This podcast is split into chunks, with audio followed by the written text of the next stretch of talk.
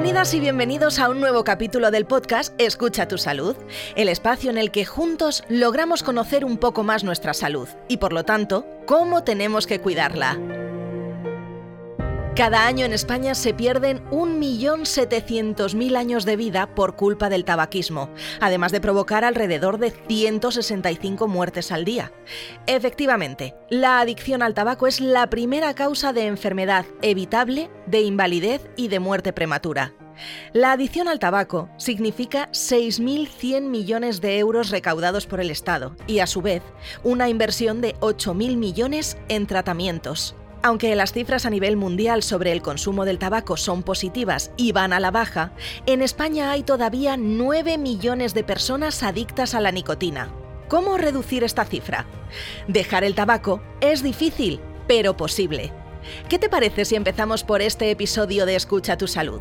Hoy cedo los mandos a Guillermo Estrada, farmacéutico, experto en tabaquismo, coordinador de varios grupos de trabajo sobre tabaquismo y respiratorio y TikToker. Con él nos acompaña Noa Rey, farmacéutica, miembro de la Sociedad Española de Expertos en Tabaquismo, quien lidera también una consulta de cesación tabáquica. Además, contamos con la experiencia personal de Rosa, exfumadora. ¡Empezamos!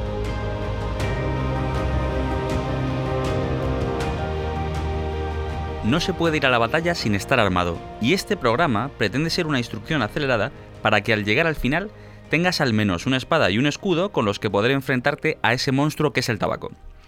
Empecemos por una pregunta que puede sonar un poco a obviedad, pero yo creo que merece la pena comenzar por ella. ¿Por qué fuman los fumadores, Noah?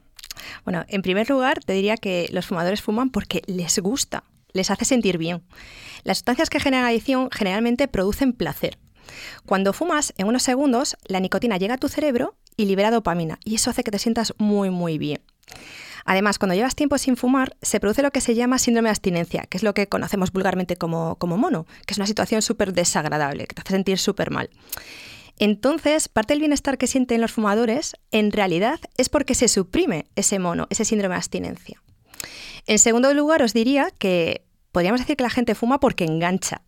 La nicotina es una sustancia que generalmente produce adicción, tanto física como psicológica. Eso provoca que cuando tú la consumes, el cuerpo te vuelva a pedir otra vez más cantidad de nicotina, más cantidad de nicotina. Y si ahora Guillermo me dejase el micro durante una horita más, os contaría que en realidad la gente fuma porque la industria del tabaco ha conseguido normalizar el fumar, normalizar el tabaco, ¿no? Llegándonos a hacer creer que fumar es una parte más de la madurez, de hacerse adulto, ¿vale? Cuando todos sabemos que en realidad fumar es solo sinónimo de muerte y de enfermedad. Vaya, no, ojalá tuviésemos esa hora, porque me parece muy interesante. Pero también me gustaría que Rosa nos hablase de su experiencia personal. En tu caso, Rosa, ¿recuerdas cómo, cuándo, dónde empezaste a fumar? Sí, sí, lo recuerdo perfectamente. Empecé a fumar muy joven, aproximadamente con 16 años. Eh, y fue en el colegio porque tenía amigas que habían empezado ya a fumar y al final la presión del grupo, el que está bien visto, que te sientes mayor y, y al final pues empecé a fumar y acabé desarrollando el hábito. Yo diría que es algo común, más o menos empezar así, pero no, ¿a qué dicen los datos? Pues sí, realmente, eh, bueno, el tabaco es la segunda droga más consumida por los jóvenes en España, después del alcohol, ¿vale?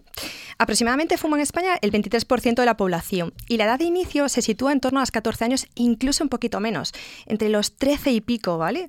Eh, no son jóvenes, en realidad son niños, lo cual resulta un poco paradójico porque en España está prohibida la venta de tabaco a menores. Y yo por eso ahora me dirijo, ahora que tengo aquí el micrófono, a las autoridades que me estén escuchando, porque este podcast lo va a escuchar todo el mundo, las autoridades también, porque creo que tienen que entonar el mea culpa, porque en la última encuesta dicen los jóvenes que el 90% de los jóvenes eh, no encuentran dificultad para conseguir tabaco en menos de 24 horas. Es una barbaridad. Aparte sabemos que el 90% de los fumadores fumaron su primer cigarrillo antes de los 18 años, incluso el 60% antes de los 15 años. Esto es para que también los oyentes hagan una idea de ver en qué grupo están ellos. ¿no? Y este dato es clave. Es muy difícil que una persona que nunca ha probado un cigarrillo antes de los 18 años se convierta en un fumador habitual. Y esto la industria del tabaco lo sabe. Por eso centra todos sus, recursos económicos en dirigirse a los, a los más pequeños. Ni tú, Guillermo, ni tú, Rosa, sois el objetivo de la, industria del tabaco. En realidad, la industria del tabaco, el objetivo son los niños, ¿vale? ¿Que por qué se empieza? Pues no es fácil esa pregunta, pero la respuesta sin duda es porque se está normalizando el consumo, ¿vale? Eso, mira, yo os pongo un ejemplo, es lo de los, los vaqueros rotos. O sea, es imposible imaginar a mis abuelos yendo a comprar unos vaqueros que estuviesen rotos. Sin embargo, hoy en día, los chavales de hoy en día compramos, ¿no? Eh, vaqueros que están rotos, están de moda. Y cosas peores. Y cosas peores. Sí, cosas peores. Tal cual. Vale, pues mira, en la, en la, en la última encuesta escolar, en, en la Estudes, observamos que los niños creen que fuma más gente de la que en realidad fuma. O sea, ellos creen que fuma en torno al 70% de la población adulta, cuando en realidad se sitúa en torno a un 23%. ¿Y esto por qué es? Porque la industria del tabaco les ha hecho creer que fumar es lo normal, ¿vale? Han conseguido normalizarlo. Incluso que lo llegue a equiparar como un, como un signo más de, de ser adultos, de madurez. Igual cuando haces mayor, pues te viene la regla, mm, te sale vello en múltiples zonas del cuerpo, te crece la barba, pues que algo típico de la madurez sea el fumar, ¿vale? Y claro, cuando somos jóvenes, cuando somos pequeños, incluso, sobre todo cuando somos adolescentes, ¿qué es lo que más anhelamos? Parecer mayores, ser mayores. Y de eso se aprovecha la industria del tabaco. Claro, para cuando te quieres dar cuenta, pues ya eres fumador y ya estás comprando una cajetilla, dos cajetillas al día, las que sean. Rosa, ¿cómo fue tu caso? Pues muy parecido. En mi caso fue, empecé a fumar en ocasiones sociales. Al final lo que era simplemente ocasiones sociales pasó a formar parte de tu día a día hasta que al final te ves que estás fumando 20 cigarros al día, que era una cajetilla. Cuando lo dejé estaba fumando una cajetilla al día. Entonces, aunque es verdad que siempre mantuve ciertas líneas rojas que no quise cruzar, como no fumar en el coche, no fumar antes de desayunar, que me parecía que eso era tener un vicio tremendo y no iba conmigo. Y, al final, igualmente me fumaba los 20 cigarrillos al día, aún sin pasar esas, esas líneas rojas. Entonces, pues bueno, te encuentras con que estás en casa y no tienes tabaco y te da lo mismo, que esté lloviendo, que haga muchísimo calor, que haga muchísimo frío, sales a por tabaco porque piensas que está ju- totalmente justificado, lo necesitas. Claro, es que literalmente el tabaco te convierte en su esclavo, te obliga a hacer cosas que tú no quieres hacer, como salir a comprar tabaco cuando está helando fuera. ¿no? No, el impacto que tiene el tabaco sobre nosotros es doble. Por un lado, la parte de la adicción y por otro, los efectos colaterales. Y no menos importantes, ¿qué provoca? Mira, antes de nada tenemos que dejar claro que el tabaco mata. Y el humo del tabaco también mata. Esto tiene que quedar clarísimo. Mira, cada año mueren 8 millones de personas en el mundo por culpa directa del tabaco. En España eso equivale a unas 50 y pico mil personas. Imaginaros que el lunes os despertáis y veis una noticia de que un Boeing 747 se ha estrellado en Barajas y que no ha habido ningún superviviente. El martes os volvéis a levantar Ponéis la televisión y vuelvo a decir, un Boeing 747 se estrella en barajas lleno de pasajeros y no ha sobrevivido ninguno. Vale, pues imaginaos que esa noticia se repite los 365 días del año. Esa es la gente que muere por causa directa, directa del tabaco aquí en España. Es una Sí, barbaridad. sí, El Día de la Marmota, versión película de terror. ¿eh? Exacto, exacto. Mirad, de las 4.000 sustancias conocidas que componen el tabaco, porque es que hay muchísimas sustancias que no conocemos que componen el tabaco, porque el tabaco no es como, como un medicamento, los que tenemos en la farmacia, que tenemos su prospecto y sabemos cuáles son los ingredientes que lleva, los principios activos. El tabaco no lo sabemos. Bueno, pues de esas 4.000 sustancias conocidas, que están tanto en, en el humo del tabaco como en el aerosol del vapeo, ¿vale? Sabemos que más de 70 producen cáncer. Entre ellas, pues mira, el arsénico, el cianuro o el benceno, ¿vale? Además, bueno, es causa directa de numerosos cánceres. O sea, podríamos decir el cáncer de pulmón, de garganta, de esófago, de boca, de riñón, de colon, de hígado, de páncreas, de útero, de vejiga. Y además sabemos que una persona que fuma tiene tres veces más riesgo de padecer enfermedades coronarias, es decir, de un infarto. Además, aumenta el riesgo cardiovascular, eso quiere decir mayor probabilidad de ataques cardíacos, de ictus, de trombos, es decir, aumenta toda la patología vascular. Eh, por otra parte, fumar es incompatible con el embarazo. Es decir, una persona que quiera quedarse embarazada, una mujer que quiera quedarse embarazada, que esté embarazada, eh, eh, no puede seguir con el tabaco. ¿Por qué? Porque es causa de mayores problemas de fertilidad, es causa de aborto espontáneo, de bajo peso al nacer, de la muerte súbita del lactante. Ni que decir tiene que el tabaco no es compatible ni con el deporte de élite, ni siquiera con practicar deporte de forma regular, ¿vale? Y además, por si esto fuese poco, el tabaco no solo mata al que fuma, sino que el humo del tabaco también mata. Aunque no hayas fumado nunca, el humo del tabaco también puede matarte, ¿vale? Eh, hoy en día sabemos, como consta en la página de la, Organización Mundial de la Salud, de la OMS, ¿no? que una de cada ocho personas que morirá por causa directa del tabaco nunca ha fumado, ¿vale? Es decir, lo habrá matado el humo del tabaco. el humo del tabaco a día de hoy eh, en fumadores pasivos aumenta un 25 o un 30% la probabilidad de padecer un cáncer de pulmón. Sabéis, muchas veces escucháis esto de murió fulanito. ¿Y de qué murió? Pues murió de, un cáncer de, pulmón. Pues si, nunca ha fumado, si este chico nunca fumó. Ah, es que a lo mejor nunca ha fumado, pero le han fumado. A esta persona han estado fumándole al lado de él. Supongo que estáis ahora en estos momentos por los suelos, porque os acabo de dejar con todo lo que produce el tabaco. Bueno, pues aún os he contado lo peor. Una persona que fuma vive de media 12 años menos que una persona que no fuma. Eso es más de una década. ¿eh? Una década que te pierdes de tu vida, ¿vale? Lo único bueno que tiene el tabaco, la única cosa que me vais a decir, mira, esto sí que es bueno el tabaco, es que es una enfermedad que es evitable y que es tratable. Menos mal no que nos dejas con un mensaje positivo, porque desde luego el resto ha sido un planchazo total. ¿eh? Vamos a hablar de la famosa reducción de daños. ¿no? Hay quien dice, y esto lo he escuchado yo a profesionales, que fumar 5, 7 cigarrillos al día no hace daño, que el cuerpo los depura. O incluso que las embarazadas es preferible que fumen un poquito, uno, dos, tres cigarrillos, para que no tengan la ansiedad que provoca o que puede provocar la cesación tabáquica al dejar de fumar. ¿Afecta igual fumar medio paquete o, menos que fumar un paquete entero o dos paquetes? Guillermo, como buena gallega, te voy a responder con otra pregunta. ¿Qué prefieres? ¿Tirarte de un octavo piso o de un piso 27? Tú no te tiras. Es que, es que evidentemente te tiras del octavo del 27, te vas a matar igual. Pues con el tabaco sucede lo mismo. A ver, es evidente pensar que a mayor consumo en tiempo y cantidad, a mayor riesgo, ¿no? Y esto es así, por ejemplo, cuando hablamos de fumar o de vapear y cáncer de pulmón. Es proporcional. Sin embargo, si hablamos de riesgo cardiovascular, eh, un solo cigarrillo causa la mitad de riesgo cardiovascular que fumar 20 cigarrillos, no 20 veces menos, ¿vale? El problema del tabaco es que no existe un consumo mínimo seguro. A mí me encantaría ir de tolerante y que cuando me pregunta un paciente, oye, Noa, ¿cuántos cigarrillos me podría fumar sin que hubiera ningún problema? ¿Vale? ¿O cuánto podría vapear sin que tuviese ninguna consecuencia para el organismo? Y decir, pues mira, fulanito, pues X, tal. Pero no puedo, porque le estaría mintiendo. Es que un solo cigarrillo mata. El consumo mínimo de tabaco es cero yo creo que en ese momento en el que es verdaderamente consciente que el cigarrillo, pues justo lo que dices, no se puede consumir mínimamente. Yo creo que hay algo que hace clic en, la cabeza. Y, en este caso, Rosa, ¿cuándo te das cuenta que es el momento de dejar el tabaco? ¿Cuánto pasó desde que te diste cuenta que lo querías dejar hasta que realizaste el primer intento? Porque sí que es una buena medida de la adicción el saber que es malo, pero que no somos capaces de dejarlo. Claro, pues, eh, pues ese es realmente lo difícil, ¿no? Porque yo, había intentado dejar de fumar durante muchas ocasiones a lo largo de, de, los años, ni las cuento, lo he intentado varias veces, pero no lo había conseguido. Yo creo que porque no estaba realmente concienciada, no veía en mí misma un daño real, o al menos no era un daño físico que se pudiera apreciar. Entonces para mí el detonante fue cuando fui realmente consciente de la adicción que tenía, porque no era consciente de esa adicción. Entonces recuerdo que estaba una tarde sola en casa, recién casada, y estaba esperando a que llegara mi marido. Y le llamé y le dije, si no tienes tabaco, no subas. Entonces en ese momento pensé, jo, qué duro, ¿no? Que estoy recién casada y le he dicho. Y fue, pero fue así, de verdad. Y es cuando realmente dije, tengo que tomar una solución con esto porque no me gobierna a mí, no es algo que, que lo pueda controlar. Sí, dejarlo a la primera yo sé que es muy difícil. Eh, ¿Recuerdas cuántas veces lo intentaste? Mm, pues por lo menos tres, pero no te puedo decir un número. No lo recuerdo claramente.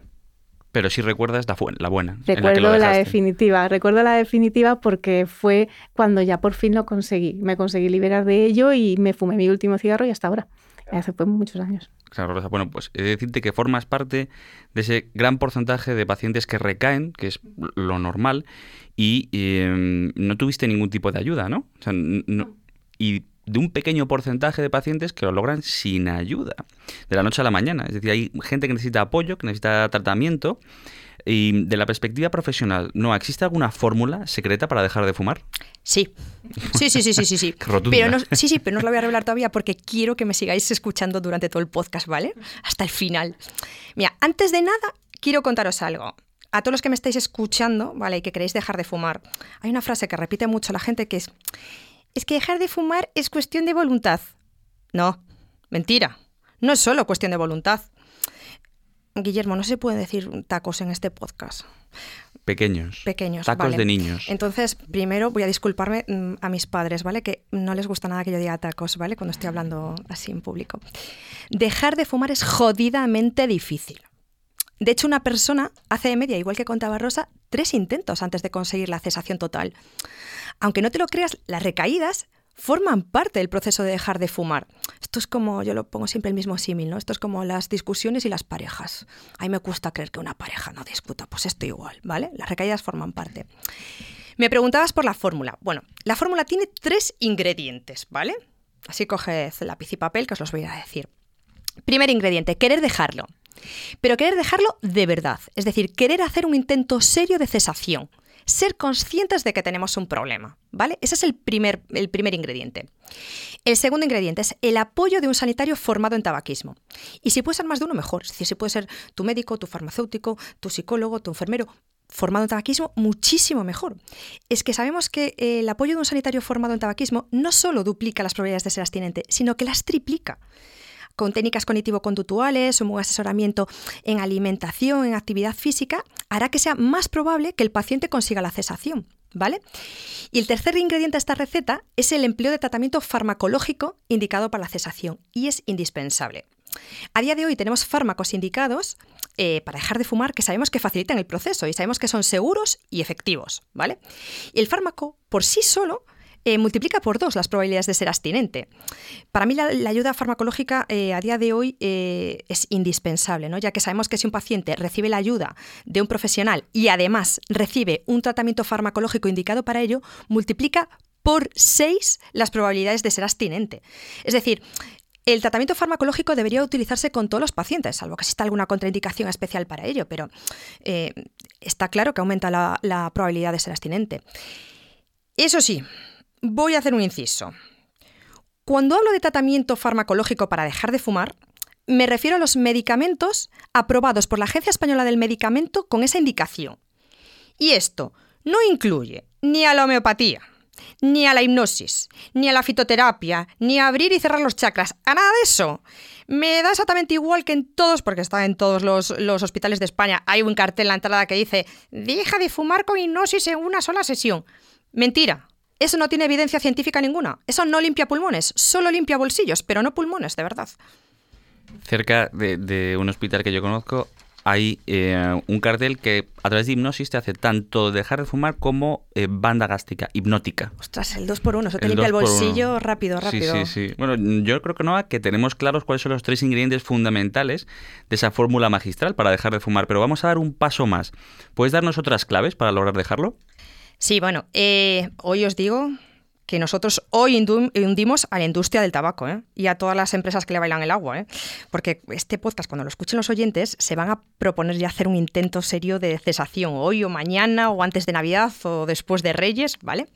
Bueno, como os he dicho antes, es clave, primero, querer hacer un intento serio de cesación, la ayuda de un profesional sanitario formado en tabaquismo y el empleo de un fármaco específico para ello, ¿vale? Además, ¿qué sería recomendable además de lo anterior? Bueno, primero, mensana incorpore sano, una buena actividad física y una buena alimentación, ¿vale? Otra cosa que yo recomiendo mucho es contárselo a todo el mundo, a todo el entorno, porque la gente ayuda mucho a la persona que, va a dejar de fumar, lo apoya, le da ánimos, ¿vale?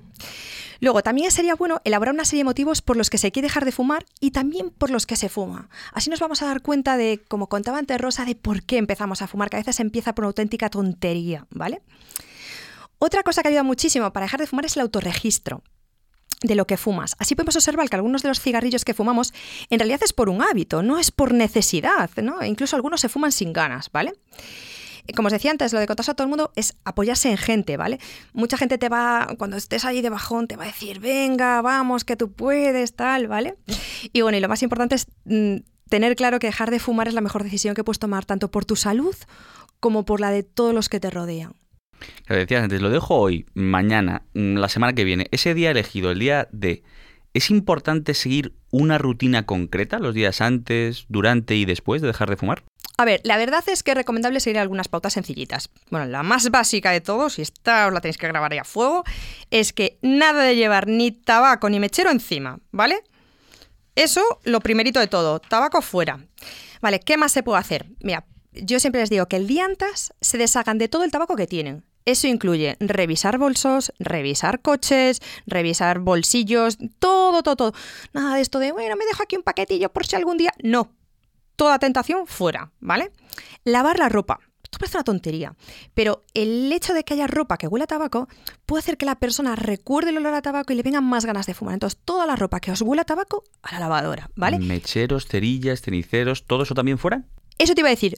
Mira, vamos a ver, como a lo mejor hay que celebrar algún cumpleaños, no me tiréis los mecheros, pero me los guardáis en un cajoncito, hombre, me metéis ahí en un cajoncito los mecheros, me, metéis los ceniceros, ¿vale? Los guardáis todos ahí y así no tenemos ese impulso de verlos y que nos recuerdo, uy, el cenicero, que yo antes fumaba, tal, tal, tal, ¿vale? Los escondemos un poco. Contárselo a todo el mundo, a todo el mundo que veáis le decís que vas a dejar de fumar, porque es verdad que la gente apoya mucho a la persona que quiere dejarlo, ¿vale? Y luego otra recomendación que hacemos eh, los días antes y tal es que la gente reduzca un poquito la ingesta de cafeína y de teína, ¿vale? Entonces, nada, vamos a bajar un poquito el número de cafés que nos tomamos. En cuanto al primer día dejar de fumar, eh, yo siempre os recomiendo que la lista de motivos que dije antes que sería recomendable hacer de por los que se quiere dejar de fumar se coloque en un lugar visible, ¿vale? Como por ejemplo en la nevera, una puerta de una habitación o algo así, ¿vale? Y luego, ese día debe ser un día para estar ocupado. ¿Vale? Un día con una rutina diferente, para que no tengamos recuerdos permanentes, situaciones en las que solíamos fumar, ¿vale? Esa es la clave. Y otra cosa que suelo recomendar del primer día es darse un caprichín. Porque por mucho que diga el, libro este de eh, dejar de fumar es fácil. No, dejar de fumar no es fácil. No, no, no, no, no es así. No, llega un día la fuerza de voluntad. Mentira. Entonces hay que hacer un caprichito. Entonces acaba el primer día de sin fumar y pues mira, puedes pedirte la cena a domicilio o mm, me pido un vestido de Zara o vamos a comer a nuestro restaurante favorito, nos vamos al cine, ¿vale? Un pequeño capricho. Y si hablamos de las primeras semanas de cesación, yo siempre digo que es bueno evitar las tentaciones, ¿vale? Es decir, si tú dejas de fumar el lunes, no me organices el miércoles una, una comida con los amigos, ¿no? Porque vas a estar en, situaciones similares en las que anteriormente fumabas, ¿vale? Entonces ahora, ahora va a estar alguien escuchando y va a decir, Joa, Noa, me quitas el tabaco y también me quitas las cenas con los colegas. No, hombre, no, no digo eso. Pero digo, los primeros días evitar tentaciones, ¿vale? Luego sí que vamos a tener que irnos habituando a nuestra vida normal, pero ahora ya sin tabaco. Y luego es importante que en las primeras semanas también evitemos los pensamientos de falso control. Cuando se llevan ya unos días sin fumar, la gente empieza a decir, hmm, pues yo ya dejé de fumar, pero esto ya lo controlo, esto ya lo tengo yo más que controlado. Ah, hoy vamos a salir, me fumo un cigarrito y no pasa nada. Mentira. Sí que pasa porque nuestro cuerpo nos va a pedir más. Y al día siguiente, cuando se levante, va a pedir aún más nicotina. Y todo nuestro esfuerzo habrá sido en vano. Sí, esa tercera cuarta semana es importantísima, importantísima. Bueno, pues justo esa decisión y consiguió eh, llegar hasta el final la tomó Rosa. Si volvieras atrás, Rosa, ¿cambiarías algo del proceso que conseguiste em, realizar para dejar de fumar? No, no cambiaría nada. Lo podría haber hecho antes, pero no estaba en el momento mental adecuado. Y creo que, eso es lo importante, ¿no? Que realmente quieras dejarlo y que esa sea tu motivación y que sea realmente tuya, que no estés sufriendo presión, porque muchas veces la familia te dice tienes que dejarlo, tienes que dejarlo, tienes que dejarlo, sobre todo cuando ven pues, que tu consumo es excesivo, ¿no? Y lo puedo entender, pero tiene que ser tu motivación, tienes que querer dejarlo tú, que tú entiendas que ese es tu camino. Y esa yo creo que ha sido la diferencia en mi caso entre las veces que lo intenté y no lo conseguí y la última vez. Claro, está claro que volver atrás para cambiar algo que funcionó, pues tampoco tiene, sentido. mucho sentido. bueno, una voz profesional, una voz testimonial, tu nuevo escudo y tu nueva espada para enfrentarte a ese monstruo que reduce tus ahorros, tu calidad de vida y los años que tenemos por delante para disfrutarla, y lo peor que afecta a los que están a nuestro alrededor. Muchas gracias Noah, muchas gracias Rosa por haber compartido con nosotros vuestra experiencia y conocimiento. Si esta charla que hemos tenido sirve tan solo para que una persona deje de fumar y otra no empiece, pues yo creo que podemos darnos por satisfechos. Sí, sí. Muchas eh, gracias. gracias. a vosotros. Y bueno, yo solo recordar que dejar de fumar de verdad que es la mejor decisión que puedes tomar por tu salud y por la de todo tu entorno, ¿vale? Que la ayuda de un profesional sanitario y un fármaco indicado para la cesación te va a ayudar muchísimo. Así que ponte ya a ello, decide un día y a por ello. Muchas Porque gracias. se puede. por supuesto que se puede poco más que añadir.